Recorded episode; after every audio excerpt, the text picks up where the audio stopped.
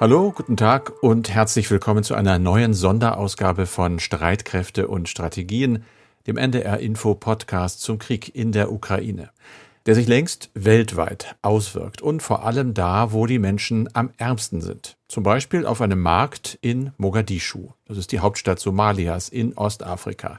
Diese Frau dort klagt über extrem gestiegene Preise für Brot.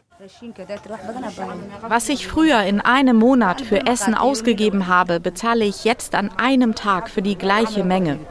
Wir müssen sehr sparsam mit den Lebensmitteln sein. Bis zum Krieg hat Somalia nahezu alles Getreide aus der Ukraine importiert. Jetzt kommt es unter anderem aus der Türkei. Weniger und von schlechterer Qualität, aber deutlich teurer. Mehr und mehr Menschen betteln auf den Straßen. Die Kinder der Armen trifft es am härtesten. Viele sind inzwischen völlig unterernährt.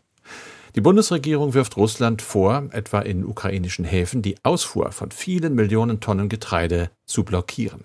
Der ehemalige deutsche Botschafter in Moskau Rüdiger von Fritsch spricht im Tagesspiegel von Putins Kalkül. Ziel sei es, dass hungernde Menschen aus Regionen wie Ostafrika nach Europa fliehen und den Kontinent destabilisieren. Bundeskanzler Scholz ist gerade in Afrika. Er hat Ernährungshilfen zugesagt und deutsche Bauern haben die Anbauflächen für Sommergetreide im Erntejahr 22 deutlich ausgeweitet. Voraussichtlich drei Viertel mehr Sommerweizen, so das Statistische Bundesamt, und ein Fünftel mehr Sommergerste.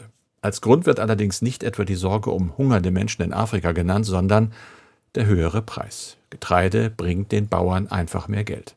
Und es wird zu teuer für immer mehr arme Länder wie Somalia. Da müssen und da können wir helfen. Übrigens auch durch Verzicht auf Fleisch. Nach Angaben der Umweltschutzorganisation WWF wird mindestens die Hälfte der gesamten Getreideproduktion in der Europäischen Union an Tiere verfüttert. Dieser Bericht, in dem da steht, heißt Europe Eats the World. Europa isst die Welt. Feeds the World wäre besser. Europa ernährt die Welt. Aber dafür müssten laut WWF die Tierbestände sinken und der Anteil an Flächen für den Anbau von Getreide, von Hülsenfrüchten, Gemüse oder Obst deutlich steigen. Das macht ja ohnehin Sinn, aber jetzt noch mehr, nämlich um Putins Pläne zu durchkreuzen. Hunger darf keine Waffe sein. In diesem Podcast geht es um die wirklichen Waffen in diesem Krieg, um weitere Lieferungen an die Ukraine und um das, was diese Waffen bisher schon angerichtet haben, also um die militärische Lage. Weiter sprechen wir über das Urteil im ersten Prozess gegen einen Kriegsverbrecher in der Ukraine und darüber, was auf dem Weltwirtschaftsforum in Davos in Sachen Ukraine gesagt und gefordert wird. Wir, das sind wie immer Andreas Flocken, der sicherheitspolitische Experte bei NDR Info und ich, Carsten Schmiester aus der Aktuellredaktion. Dieses Gespräch nehmen wir auf am Montag, den 23. Mai um 16 Uhr, Andreas. Und du hast die Lage für uns. Wie sieht's aus, vor allen Dingen im Süden und Osten der Ukraine? Also der Donbass ist weiterhin der russische Schwerpunkt und hier gibt es nach wie vor heftige Kämpfe. Russische Truppen versuchen noch immer die Stadt Severodonetsk einzukesseln. Hier leben rund 100.000 Menschen.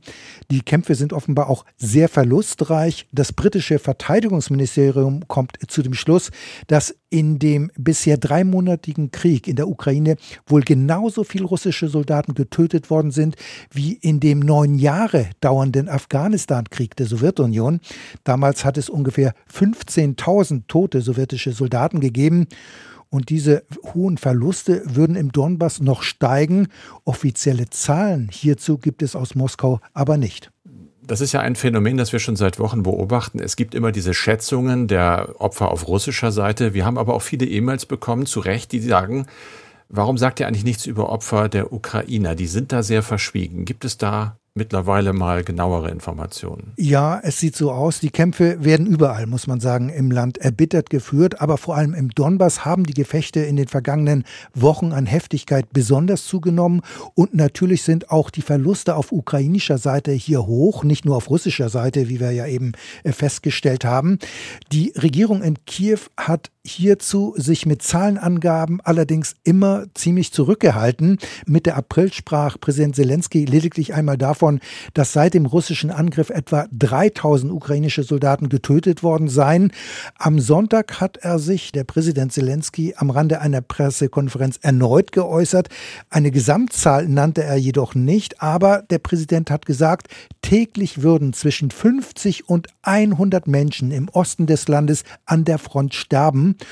Und mit diesen hohen Verlusten begründete er auch die Ablehnung einer Petition, Männern im wehrpflichtigen Alter die Ausreise aus der Ukraine zu erlauben. Männer zwischen 18 und 60 Jahre dürfen das Land ja nicht verlassen.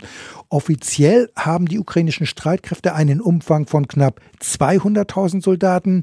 Das sind aber dann die Reservisten noch nicht berücksichtigt. Aber wenn man diese dann mit einbezieht, kommt man schon auf eine ganz andere Zahl. Zelensky sagte jetzt in einem Interview, es gebe 700.000 Menschen, die die Ukraine überall im Land verteidigten. Und in diesem Kontext noch eine weitere Zahl. Die Ukraine ist ja damals von rund 150.000 russischen Soldaten angegriffen worden und die Zahl hat sich bisher auch nicht wesentlich erhöht. Carsten, lass uns nun aber einmal zu Waffenlieferungen kommen, genauer mhm. zu den schweren Waffen. Die Lieferung dieser Waffen war ja anfangs in Deutschland sehr umstritten. Die Bundesregierung hatte aber Ende April schließlich die Lieferung deutscher Flugabwehrpanzer Gepard in die Ukraine angekündigt. Die Waffen gehören aber der Industrie. Die Bundeswehr hat sie vor einigen Jahren ausgemustert. Die ersten 15 von insgesamt 50 Flugabwehrpanzern sollen im Juli übergeben werden, inklusive der vorhandenen 59.000 Schuss Munition. Nur damit kommt man nicht weit bei so einem Panzer mit seinen beiden 35 mm Maschinenkanonen. Aber es gibt Probleme, an die weitere Munition zu kommen, Carsten. Ganz genau. Und deswegen haben wir mal unseren Kollegen Alex Drost gebeten, der Sache gründlich nachzugehen. Er hat ganz viel telefoniert. Dazu muss man jetzt erst einmal wissen, dass dieser Gepard, du hast es gesagt, mit einer 35 mm Zwillingskanone von Oerlikon aus der Schweiz schießt. Und zwar mitsamt der dazugehörigen Munition. Allerdings verbietet es die Schweiz, diese Munition in die Ukraine zu liefern. Und das hat zwei Gründe. Zum einen das Neutralitätsgebot der Alpenrepublik und dann zweitens verschärfte Rüstungsexportgesetze der Schweiz. Das heißt, die Schweiz fällt als möglicher Lieferant aus, aber es gibt doch sicher noch in anderen Ländern passende Gepard-Munition. Anscheinend ja, vor allem so wie es aussieht in Brasilien. Das Land hatte in früheren Jahren Munition für dieses Waffensystem mitsamt den dazugehörigen Gepard-Panzern von Deutschland bekommen. Rein theoretisch könnte Brasilien also um die 300.000 Schuss an Deutschland liefern, aber dagegen sprechen zwei Dinge. Zum einen würde es für Brasilien keinen Sinn machen, diese Munition zu verschicken und dann selbst keine mehr zu haben. Und zum anderen sind diese 300.000 Schuss auch eher knapp bemessen. Der Schweizer Militärexperte Friedrich Besse hat uns gesagt, dass allein für die Ausbildung der Ukrainer an dem System die Hälfte des Munitionsbestandes draufgehen würde. Und mit dem Rest könnte man vielleicht noch einzelne Gefechte bestreiten, aber mehr ganz sicher nicht. Allerdings muss man dazu sagen, einige Experten und Praktiker verweisen auf den digitalen Feuerleitrechner im Gepard, der genau ausrechnet, wie viel Schuss bei der Bekämpfung eines Ziels benötigt würden. Aber klar, natürlich bleibt das Munitionsproblem statt irgendwo auf der Welt noch nach vorhandenen Munitionsbeständen zu suchen, könnte man doch einfach neue 35 mm Munition bei der Industrie einkaufen. Das wäre doch eigentlich eine Option, oder? Das wäre eigentlich eine Option. Es gibt tatsächlich weltweit mehrere Hersteller dieser Munition, 35 mm, aber es gibt eben ein großes Aber. Denn der Gepard braucht die Munition mit einer sogenannten Gurtrille, weil der Panzer nämlich ausschließlich mit so einer Art Patronengurt geladen werden kann. Das hat unser Kollege Alex Drost bei seiner Recherche festgestellt. Und damit das funktioniert, braucht es eben diese Rille in der Hülse der Munition. Die ist aber bei handelsüblicher 35 mm Munition gar nicht vorhanden. Die Firma Rheinmetall hat ja vor mehr als 20 Jahren den entsprechenden Geschäftsbereich von Earlycon gekauft könnte Rheinmetall dann nicht auch einfach die Munition herstellen? Hm, leider ist das wohl auch nicht ganz so einfach, denn selbst wenn man hierzulande die passende Munition von Rheinmetall in Lizenz produzieren würde, wäre man wieder im Konflikt mit den Schweizer Gesetzen. Denkbar wäre es natürlich, eine eigene Patrone zu entwickeln, aber das würde laut Rüstungsexperten wohl mehrere Monate dauern. Und abgesehen davon hat sicher kein wirtschaftlich orientiertes Unternehmen ein Interesse daran, Munition für ein Waffensystem herzustellen, das es kaum noch gibt auf der Welt. Die Bundesregierung hat ja nun angekündigt, trotz dieser Probleme im Juli die ersten 15 Gepard-Panzer an die Ukraine zu übergeben, mit den noch vorhandenen 59.000 Schuss. Aber wie es dann mit der Munition weitergeht, das ist ja wohl noch offen. Das wäre dann ja eine Mogelpackung. Wer hat denn da gepatzt? Diese Frage hat sich unser Kollege Alex eben auch gestellt bei seiner Recherche. Das Verteidigungsministerium verweist immer wieder darauf, dass es Sache der Industrie sei, ein Gesamtpaket mit Munition zu stricken, denn immerhin habe die Industrie das Paket ja auch angeboten. Aber die Industrie sagt, dass man den Gepard zwar angeboten habe, ja, dass man sich auch der Problematik bewusst gewesen sei, aber dennoch habe sich die Politik dafür entschieden. Die habe also gewusst, dass es da schwierig wird. Aber ein Waffensystem ohne Munition macht natürlich überhaupt keinen Sinn. Wie könnte denn jetzt eine pragmatische Lösung aussehen? Das hat Alex Matthias Wachter gefragt, allerdings vor der Ankündigung, dass die ersten 15 Gepard im Juli schon an die Ukraine übergeben werden sollen. Wachter ist beim Bundesverband der deutschen Industrie Abteilungsleiter und zuständig für den Bereich Verteidigung. Und hier ist sein Lösungsvorschlag. Ich glaube, der entscheidende Gradmesser und das entscheidende Kriterium sollte sein, was braucht die Ukraine, was will die Ukraine haben, Punkt 1. Und Punkt 2, was können wir schnell der Ukraine zur Verfügung stellen. Und ich glaube, der Gepard erfüllt beide Kriterien nur bedingt. Und deshalb wäre es in der Tat sinnvoll, nochmal in sich zu gehen und zu schauen, welche Alternativvorschläge gibt es, die auch von der ukrainischen Seite unterstützt werden und äh, an der Stelle anzusetzen. Mit anderen Worten also, man sollte diesen Gepard-Deal vielleicht sogar rückgängig machen. Aber Wachter vom BDI hat schon Alternativen im Kopf. Und zwar hat er vorgeschlagen, den Kampfpanzer Leopard 1, also das ältere Modell, sowie den Schützenpanzer Marder, auch ein Auslaufmodell, an die Ukraine zu liefern. Dafür spreche tatsächlich, dass diese Systeme eben schnell lieferbar sind, dass es keine Probleme gibt mit Munitionsbeschaffung und dass sie auch weitaus einfacher zu bedienen wären als zum Beispiel dieser sehr hochkomplexe Gepard. Naja, aber dass der Deal rückgängig gemacht wird, äh, danach sieht es allerdings nicht gerade aus. Zu hören ist ja auch, dass schon demnächst in Schleswig-Holstein mit der Ausbildung begonnen werden soll. Jetzt aber noch einmal nach Kiew.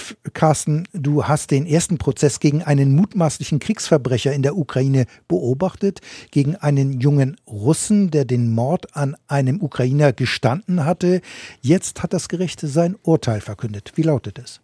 Ja, es ist der Forderung der Staatsanwaltschaft gefolgt, Höchststrafe und das heißt lebenslange Haft für diesen 21 Jahre alten jungen Russen.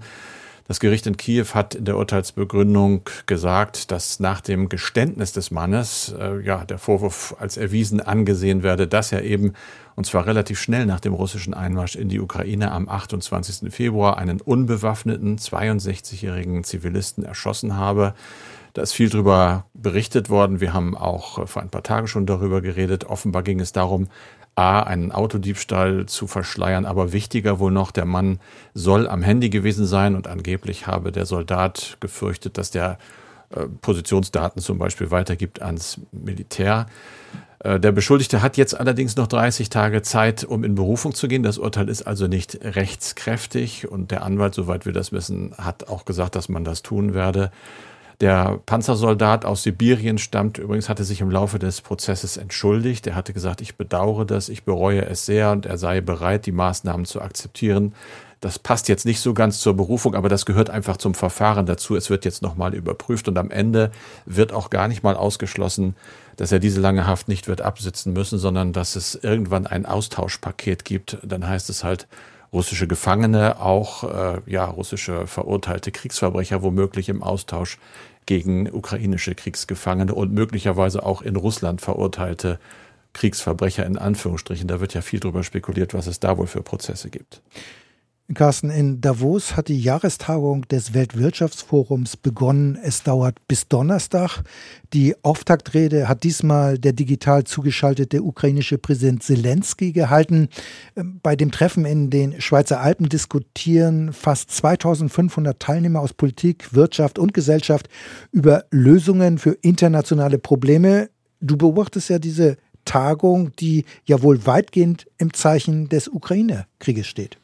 Das Oder? muss man sagen. Also der erste Tag auf jeden Fall, ganz klar. Und auch vorher ging es schon um die Ukraine. Der Präsident des Weltwirtschaftsforums, das ist Norwegens ehemaliger Außenminister Börge Brende, der hat in Interviews zum Wiederaufbau der Ukraine einen Marshallplan gefordert. Auch ohne Friedensabkommen, von dem im Moment ja keiner ernsthaft rede, müsse man bereits am Wiederaufbau arbeiten. Das ist sein Grund, zumindest in den Gebieten, die jetzt unter Kontrolle der Ukrainer sind. Also man will sich vorbereiten. Dabei geht es um den Wiederaufbau von Infrastruktur, von Elektrizität, von Schulen, Straßen und Brücken.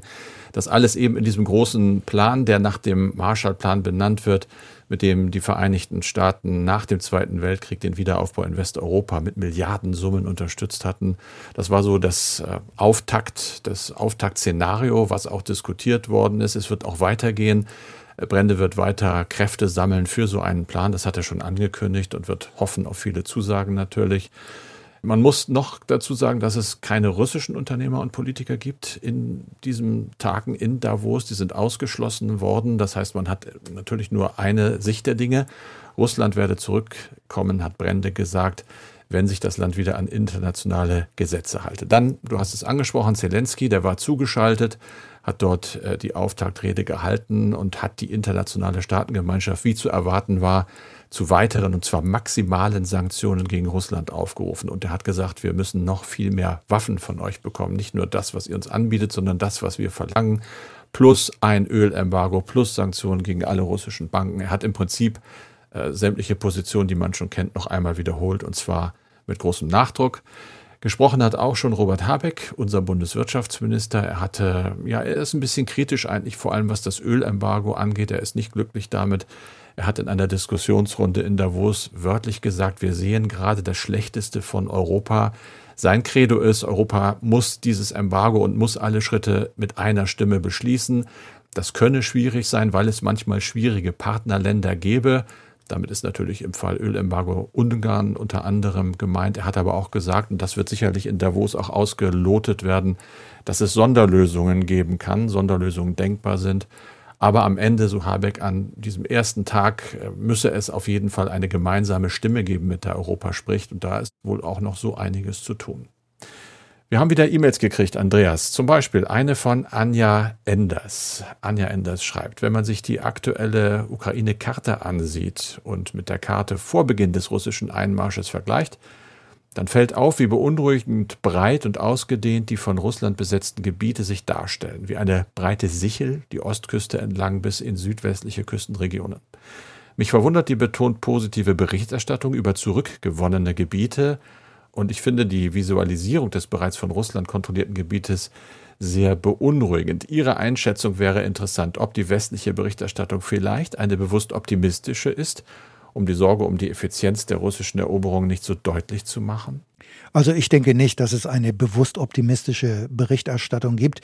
Keine Frage, Russland kontrolliert einen Teil des ukrainischen Territoriums und seit der vergangenen Woche haben russische Truppen auch den wochenlangen Widerstand der ukrainischen Kämpfer im Stahlwerk von Mariupol gebrochen. Dort sind ja mehrere hundert ukrainische Kämpfer in Gefangenschaft äh, genommen worden oder geraten. Den russischen Truppen ist es ja auch gelungen, eine Landbrücke zwischen Russland und der Krim einzurechnen. Aber ich denke, man muss das alles sehen in Relation zu den ursprünglichen Zielen und der bisherigen militärischen Entwicklung. Und vor diesem Hintergrund sieht der bisherige Verlauf des Krieges doch schon etwas anders aus. Denn ursprünglich ist der Kreml ja davon ausgegangen, dass die Ukraine schon innerhalb weniger Tage, spätestens nach einigen Wochen, unter russischer Kontrolle sein wird. Und da muss man hier sagen, diese Annahme wurde ja auch von den westlichen Regierungen und vielen westlichen Militärs geteilt. Deshalb hat es ja auch anfangs nur eher sporadische Waffenlieferungen gegeben. In den meisten westlichen Hauptstädten ist man davon ausgegangen, dass sich die ukrainischen Streitkräfte nicht lange gegen die technologisch überlegenen russischen Militärstreitkräfte werden halten können. Und die russischen Verbände, die standen ja auch vor Kiew.